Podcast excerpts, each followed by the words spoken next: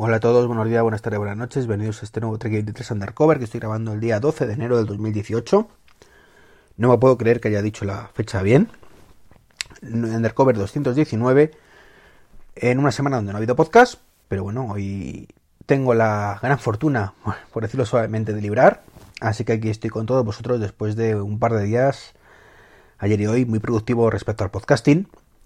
Y es que anoche grabamos un especial, un crossover de, perspectiva y, y, Trek 23, Undercover, no, bueno, Undercover no. El podcast es largo, dejémoslo ahí porque eso, quedó un podcast al final de una hora y media, larga más o menos. Que grabamos, pues, Ramón Cano, David Sassi, eh, Saúl López y, y, yo, hablando un poquito, como os podéis imaginar, de toda esta trifulca que tuvimos, en el buen sentido de la palabra, con, con el tema del Tesla, el camión, si es bueno o malo y aunque yo la verdad es que dejé hablar bastante, dejé hablar bastante, prácticamente fue una discusión aquí entre Ramón y, Saúl, que son los que más saben. Eh, y, David también participó bastante, pues yo me, cogí las palomitas, me puse ahí a, escucharles y la verdad es que una auténtica gozada eh, escuchar a gente que sabe tanto con sus diferentes versiones de las cosas.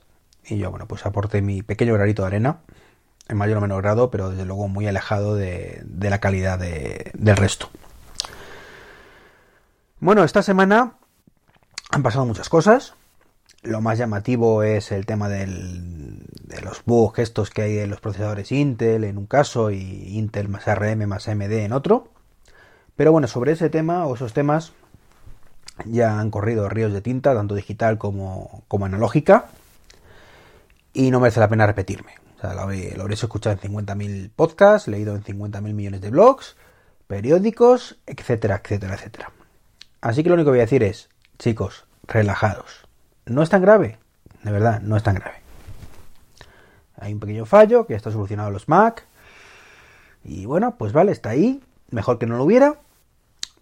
Pero eh, tampoco es una cosa que deba atormentarnos, ni rayarnos, ni. No, no hay ningún Mm, ataque real, ¿vale? Ataque real a nivel mundial que haya utilizado ese, pequeño bug. Entonces, ya está solucionado. Aún así, con pérdida de procesador, es cierto. Eh, perdemos rendimiento, pero no es tan grave. Bueno, y tras una breve introducción, aunque a lo mejor no lo habéis notado, vuelvo a grabar. Es que el cartero. Eh, Suele ocurrir, estoy grabando y vienen los paquetes. Y me ha traído un palo selfie de Xiaomi que pedí hace dos meses. Así que bueno, hay esperanzas con cosas que pedí hace, hace mucho tiempo.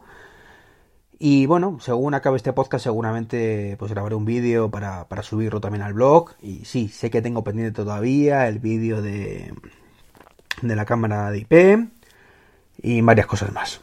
Y se me junta, también tengo una tele que quiero escribir un post, me estoy saturado, saturado de cosas que tengo pendientes de hacer. Eh, y es que también, pues, eh, estas navidades, pues, eh, con el tema de, del despacho, bueno, pues me cogí una Samsung Frame, que ya tengo montada, y que me está dando muchas alegrías y alguna decepción. Alguna decepción que ya comentaré también. Estoy ahí viéndolo en profundidad, pero vamos, contento con la compra en general y queda, queda la pared chulísima. Queda la pared chulísima. Estoy pendiente de que me manden los marcos y ya os contaré también cuando lo reciba y, a ver cómo queda todo. Bueno, muchas veces digo que voy a comentar en el blog, blog y al final no lo hago. Es cierto, pero si no lo hago en un sitio, lo hago en otro. Si no, lo, comentaré aquí en el podcast. Bueno, a ver, las noticias de esta semana, como iba diciendo, pues están salpicadas por el tema de, de los bugs, pero bueno, dejando eso de lado, pues tenemos que Android Pay y Google Wallet se han fusionado eh, cada uno por su cuenta tenía un nombre y ahora se han fusionado y se llama todo Google Pay. Es un movimiento curioso por parte de Google eh, y con mucho sentido. Con mucho sentido. Eh, no, no varía nada, por lo que le he podido leer, no varía en absolutamente nada en el tema del, del funcionamiento. Google Wallet sigue siendo una tarjeta virtual que tú puedes pagar en algunos sitios, creo que de Estados Unidos, aquí en España no sé si hay algún sitio que la soporte. Y Android Pay, bueno, pues es el equivalente a Apple Pay de Google, con sus más y sus menos, eh, con sus cosillas buenas, como que está en Android, y sus cosillas no tan buenas como que te pide el pin. Más temas, más temas. Bueno, pues he sido el CES, CES en Las Vegas durante esta semana. Y tengo que decir que parece que por fin despega HomeKit. Parece que por fin va a despegar del todo. Hay mucha gente que se está apuntando al carro, muchas empresas de HomeKit. Está claro que el movimiento de Apple de eliminar el tema del hardware y también hacer y poder eh, unirte a HomeKit solo por software, eh, pues ha surgido efecto. Y nos encontramos, bueno, pues, por ejemplo, que, que Belkin ha anunciado Wimo Bridge para los enchufes, sensores y demás cacharritos de Wimo de, de Belkin, evidentemente. El problema de esto y de prácticamente todo lo que hay de HomeKit es que está muy bien si vives en Estados Unidos. Si vives en Europa, la cosa se complica un poquito y creo que si vives en España todavía se complica un poquito más. Pero bueno, vamos por el buen camino. Lo importante es que se creen productos y una vez que se han creado, pues con un poco de suerte llegarán a España.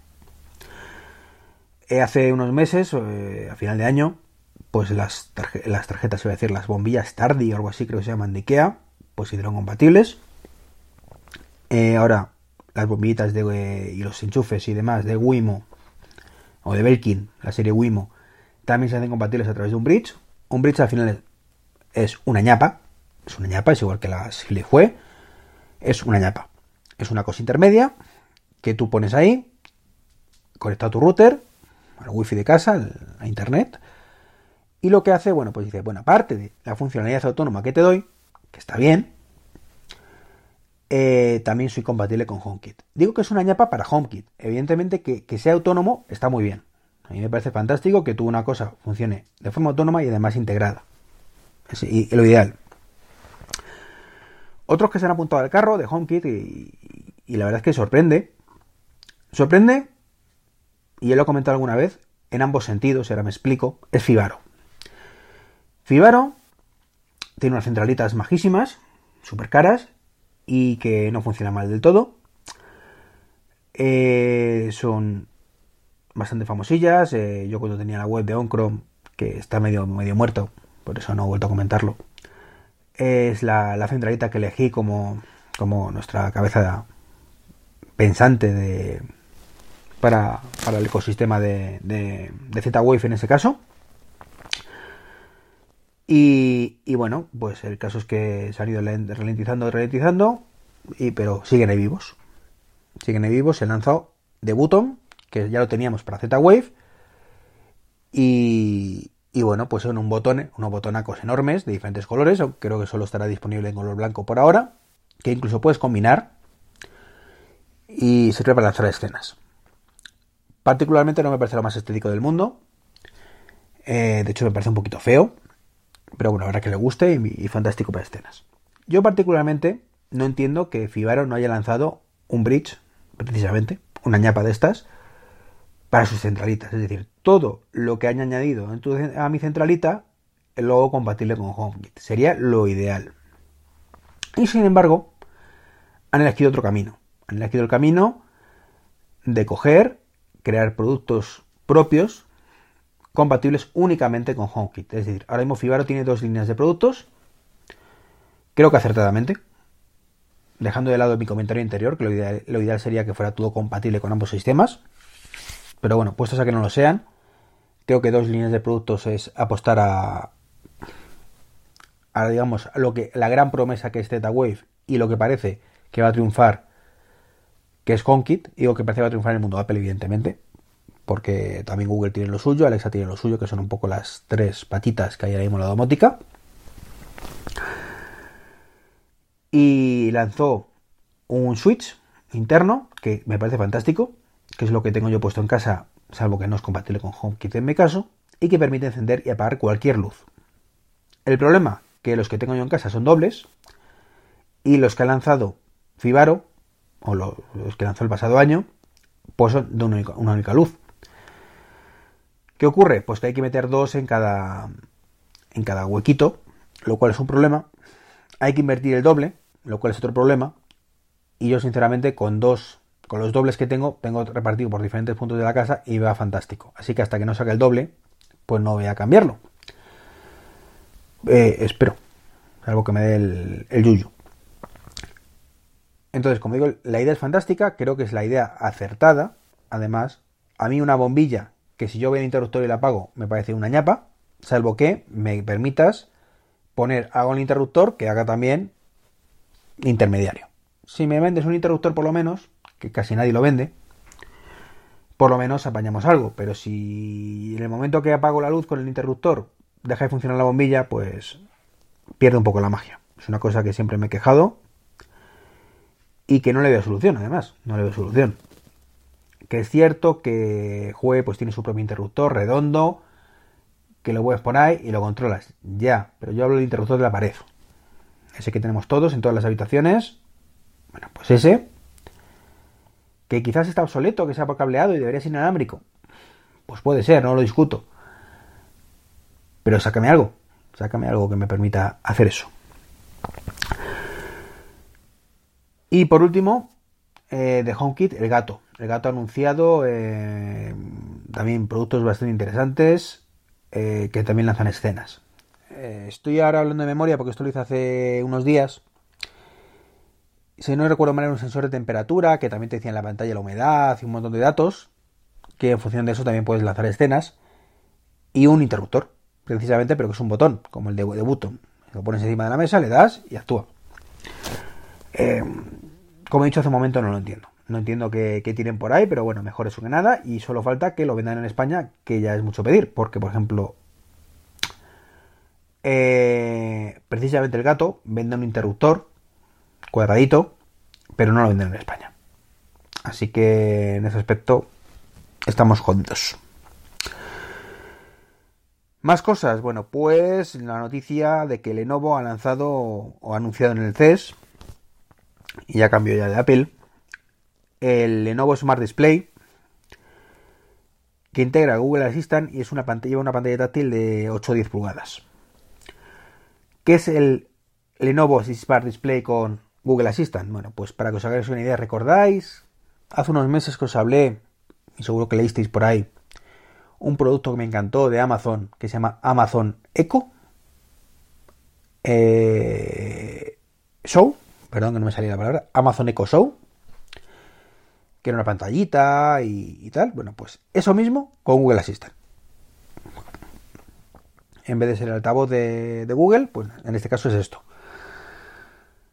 Si se integra bien todo, fantástico. Fantástico. Creo que ya, ya comenté que creo que una pantalla es muy importante en estos casos. Y bueno, a esperar que salga algo, algo parecido con Siri para Apple. Y poco más que contaros. Eh, ha sido breve pero intenso.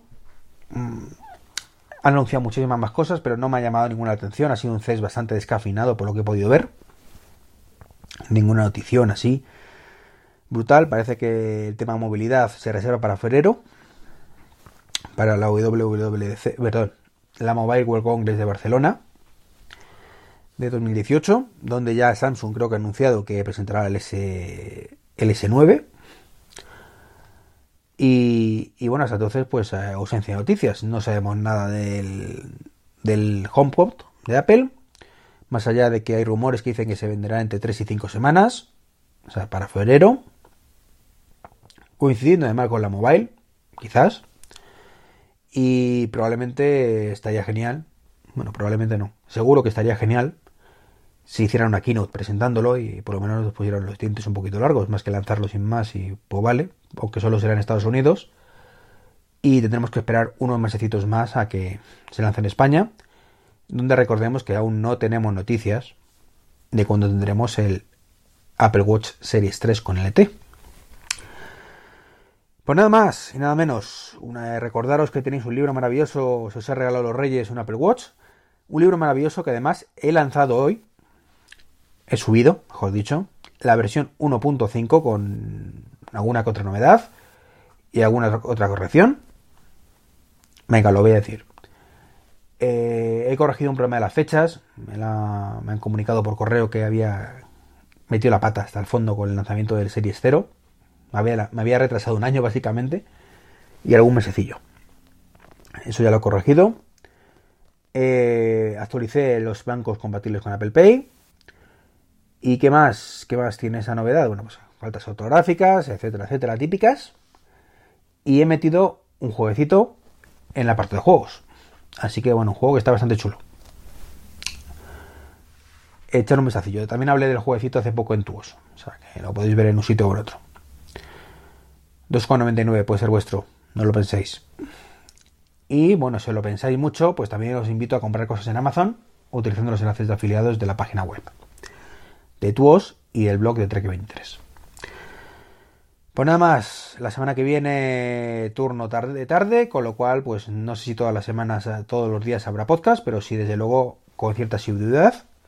Ya no prometo nada, porque es cierto que hay veces que me surge algún problemilla imprevisto y no puedo grabar por la mañana, entonces tampoco voy a deciros que habrá toda la semana podcast, pero desde luego que, que habrá unos cuantos la semana que viene. Como digo, un saludito y hasta el próximo.